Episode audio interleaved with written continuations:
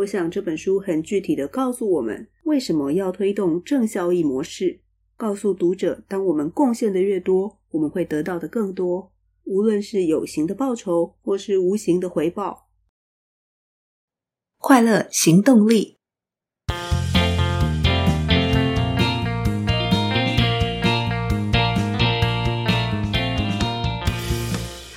欢迎收听《快乐行动力》。这是一个学习快乐、行动快乐的 podcast。我是向日葵，又到了分享好书的时间。今天要跟大家分享一本我认为非常非常重要的书。虽然这本书是被归纳在商业管理类，但是它所谈的行动模式，对于每一个人都会造成实际的影响。无论在商业界、公部门或是社会组织当中，这场重要的行动，没有人能够置身事外。这本书就是正效益模式，从内启动 ESG 转型的全方位行动路径，拥抱更多元的伙伴关系，培养永续成长的韧性。有没有觉得副标真是超级长？让我们来更精准地理解它的含义。它的英文书名是 Net Positive：How Courageous Companies Thrive by Giving More Than They Take。这本书由联合利华的前 CEO。也是联合国全球盟约组织副董事长 Paul Polman 与管理思想家 Andrew Winston 共同著作，吴木书翻译，天下杂志出版。在今天的节目，向日葵会说明为什么我想要推荐这本书。什么是竞争效益模式？什么是竞争效益企业？书中也会告诉我们成为竞争效益企业的行动方法。作者之一的 Paul Polman。在二零零九年到二零一九年之间，担任联合利华 Unilever 的执行长。在他任职期间，带领着 Unilever 连续十一年拿下全球永续企业的第一名，并且实现了股东报酬率达到将近百分之三百，成功带领一个拥有三百个品牌的跨国企业推动永续计划，并且保持公司的成长。现在的他仍然在联合国的全球盟约组织里。努力去实现由他协助制定的永续发展目标。这本书由一场充满敌意的收购案展开。二零一七年的时候，巴西私募股权公司 CG Capital 想要把联合利华买下来，而且收购的价格比市场行情还要高出百分之十八。那时，联合利华已经推动了七年的永续生活计划，凭借着推动永续生活计划时与利害关系人经营的良好关系。非政府组织、工会领袖与国际食品联盟都跳出来反对 3G Capital 的收购。在联合利华的领导团队意志坚定以及盟友的坚定支持下，这桩恶意的收购终于破局。在2015年，3G Capital 才和巴菲特的博客下买下了 Kraft Heinz，就是生产番茄酱那个品牌。而 Kraft Heinz 卡夫亨氏与 Unilever 联合利华。代表两种完全不同的商业经营思维，一种是股东资本主义，另一种则是利害关系人资本主义。在进一步谈这两种思维以前，向日葵先说明什么是净正效益模式，也就是 Net Positive。当人类投入产品制造，会从地球取得资源，取得资源的同时会对环境造成冲击，不管是制造二氧化碳。或者是过多的资源浪费，相信听众朋友们可能听过净零碳排，指的是企业或组织的二氧化碳排放量经过设计使量降到最低，再透过特殊技术处理，使得已排出的二氧化碳被抵消，做到在特定时间内排放的量扣除移除的量等于零，也就是 Net Zero。那么什么是 Net Positive 呢？Net Positive。比 Net Zero 更积极。Net Zero 是把环境的冲击降到零，也就是没那么糟。然而，Net Positive 不只是要把对环境的冲击降到零，更要积极的帮助环境的复原。这就是正效益模式，也就是书名的 Net Positive。如同前面谈到的书名所说，How courageous companies thrive by giving more than they take。用很白话的方式直接翻译就是。这些勇敢的公司如何透过贡献大于取得蓬勃发展？所谓的净正效益企业，就是以服务别人为核心精神的企业。他们不计规格的改善每一个人的福祉。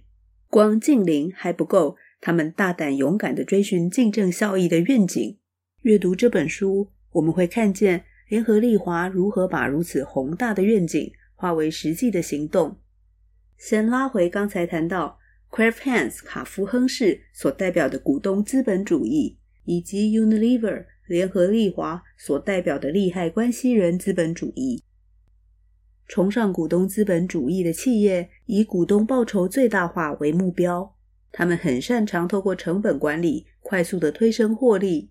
另一方面，利害关系人资本主义则善待所有的利害关系人，以实现长期的繁荣为目标，协助世界去面对并解决最大最困难的挑战，比方气候变迁、社会的不平等。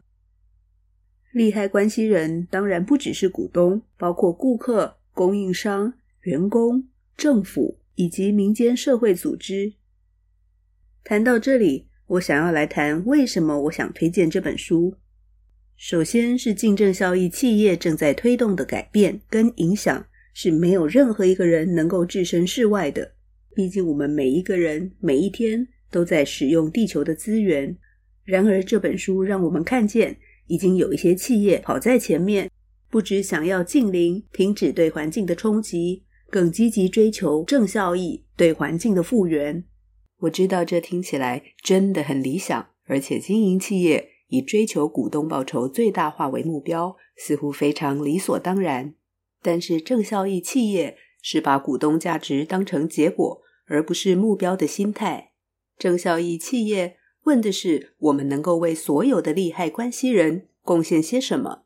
用更宏大的格局创造共好，从根本做起，推动系统性的改变。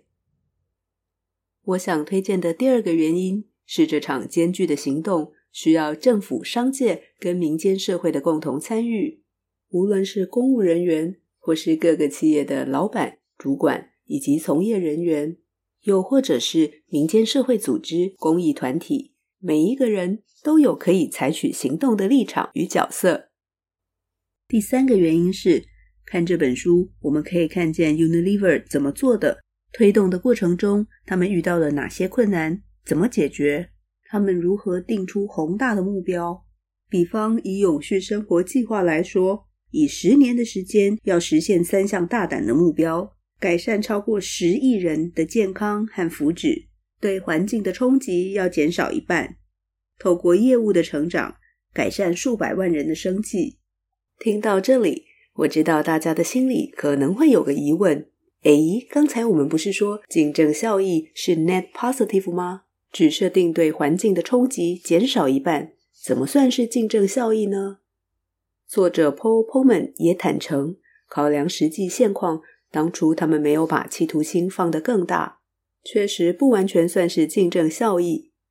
然而，我们可以想象一下，一个这么大的跨国企业。定出了这么宏大的目标，毫无疑问就是把自己放在镁光灯底下，让所有人来检视你，你究竟做了什么？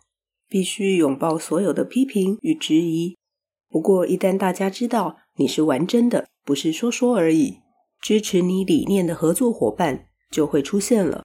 很关键的一点是，在推动永续生活计划的开始，他们就很明白的宣告很多事情。他们其实也没有答案，而且光靠他们自己是做不到的，需要跟利害关系人一起努力。而他们公开透明到什么程度呢？书里有一段令向日葵的印象非常深刻的是，净正效益企业的心态是公司是属于所有利害关系人的。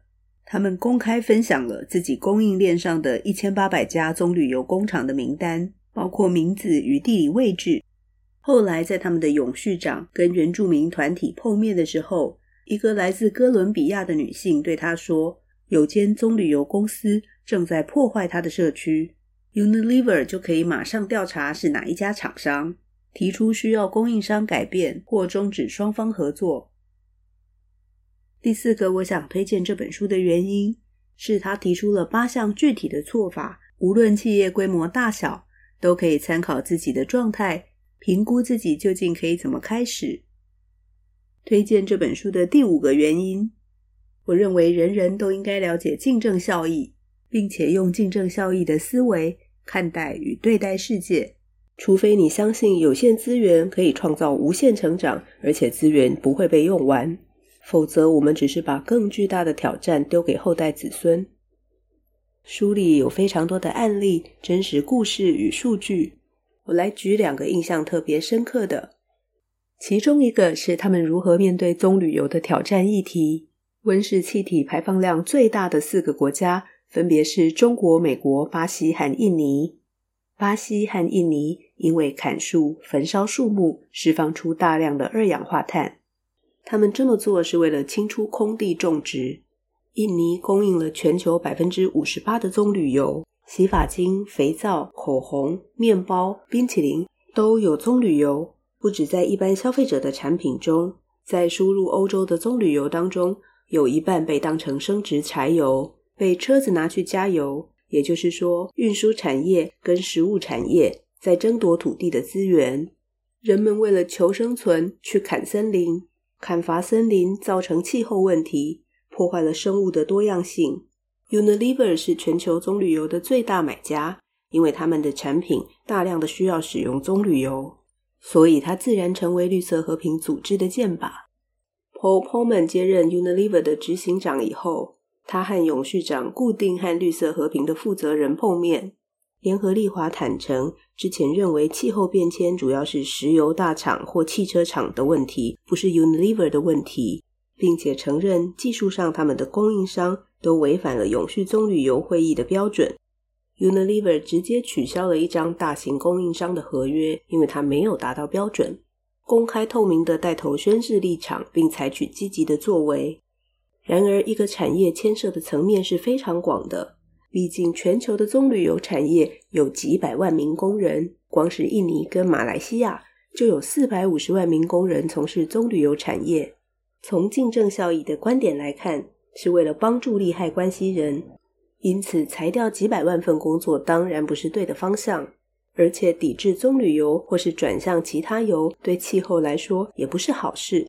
这是产业结构面的复杂议题。Unilever 成立了一支基金，帮助小农转化经营的方式，并且研发生产力更高的物种，减少土地开垦的压力。他们知道，只要帮助农夫转型，农夫就会同意不再烧森林。竞争效益企业。就是要决心投入解决最复杂的问题，与志同道合的伙伴一起，才能真的做出正效益，达到世界的复原。当农夫决定要改种更有生产力的物种，在转换的过程里，还没有长出果实，会有四年的空窗期。联合利华与挪威政府成立的基金，就能够提供资金，为农夫提供贷款。透过多方关系人协作，一步一步解决最棘手的问题。另一个让我印象很深刻的是，二零一七年的时候，美国推出了巴黎气候协定。当时，作者 Paul Polman 与陶氏的执行长号召三十家跨国企业在 Wall Street Journal 刊登全版广告的公开信，呼吁美国留在协定中。这群执行长全在广告上签名背书。在二零一九年的气候会议，Paul Polman 与陶氏执行长再次找来这群执行长，共同表态，以行动展现他们推动改变的做法。八十家大型企业的执行长签署了一份为巴黎团结的声明，承认了气候危机不只是环境的危机，也是人类与不平等的危机。而且签署的单位还包含了美国劳工联盟及产业组织总会。这是一个代表一千两百五十万劳工的联盟，让政府看见劳资双方为了共同的理念团结在一起。我们知道，后来 Joe Biden 当选以后，美国也重返了巴黎气候协定。然而，在美国缺席的几年之间，商界与民间的努力并没有停止。我想这本书很具体的告诉我们，为什么要推动正效益模式。告诉读者，当我们贡献的越多，我们会得到的更多，无论是有形的报酬，或是无形的回报。书中的章节提出了八个具体可行的方法，但我们并不能以会在书中读到推动竞争效益企业的 SOP 这样的心态来读。向日葵认为比较贴切的说法是这本书提供了企业一个思路的流程。企业要先厘清自己为什么需要竞争效益，推动竞争效益的领导人又需要具备什么样的特质？如何让组织跟员工彻底的理解、同理，而且能够被激励，达成真正的共识？如此才能用远大的目标激发全新的思维。公布目标以后，必须非常的公开透明，与利害关系人发展出具备宗效，甚至推动系统层级改变的伙伴关系。越是棘手的问题，更要勇敢面对，不要逃避，采取行动，试错、修正、学习、进化。当企业把价值观化为实际的行动，就深化为企业品牌文化的一部分，如此才能够建立以企业目的为导向的品牌。也许大家有听过地球超载日，也就是 Earth Overshoot Day。科学家计算人类一年可以用的自然额度，去年在八月二号，人类就已经把可以用的额度用完了。所以超过的每一天，都是在预支未来的资源，都是在挪用后代子孙的资源。如果我们还是用过去的思维，看短不看长，追求股东报酬最大化，无所不用其极的缩减成本，创造短期获利，最后我们都会付出更大的代价，让地球的处境、人类生存的环境更为艰难。因此，向日葵非常推荐大家打开这本书，去帮助自己思考为什么，可以怎么做，并且找到自己的切入点。当越来越多的人投入行动，就是在壮大地球的复原力。我也要分享三个我认为推动正效益模式很重要的方向。首先，就是目标必须设得够大胆，要相信地球可以被复原。但我们如果只把目标设定在近零，绝对不够。如果认为买了碳权就可以多排碳，更是错误的心态。整个碳权交易的制度设计是为了帮助企业做到排碳的减量，希望做到碳中和的目标，但这并不能够回复之前我们对地球的资源已经造成的伤害。所以我们要更积极大胆地定定目标，这本来就不可能是短期能够达成的事。宏大的目标能够帮助我们打破框架去思考，就算做不到，也能够往对的方向前进得更多一些。其次是推动正效益模式，必须打群架，在组织内部必须让全组织都真的认同这件事，否则就会沦为主管宣誓的口号。而且这么大的目标，不管是市占率再高的公司，都不可能单独成事，势必要透过与政府、民间组织、供应商、股东、所有利害关系人共同合作，才有可能推动系统性的变革。最后，我们必须透过行动，让所有关系人知道，我们不是说说而已。在书里，我们会看到行动的力量，看到原本对立的组织关系的变化，看复原地球的这份善念，如何推动各有立场的组织一起让改变发生。我们都听说过，真正要观察一个人，不要听他说什么，而要看他做什么。我想看一个企业也是一样。永续绝对不是说说而已，不是多花钱买碳权就可以心安理得的让企业增加可以被容许的碳排放量。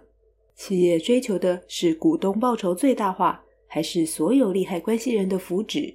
两者的经营理念截然不同，也会导致完全不同的企业行动。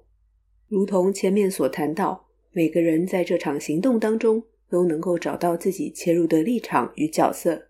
我想阅读这本书。让自己对正效益模式有更进一步的了解，是很棒的起手式。感谢你听到了这里，谢谢你忍受向日葵感冒鼻塞超重的鼻音。喜欢节目，别忘记到 Apple Podcast 或 Spotify 或 Mixer Box 留下五星好评与评论。任何建议或反馈，都欢迎到快乐行动力粉丝专业留言。别忘记订阅追踪，欢迎分享给朋友。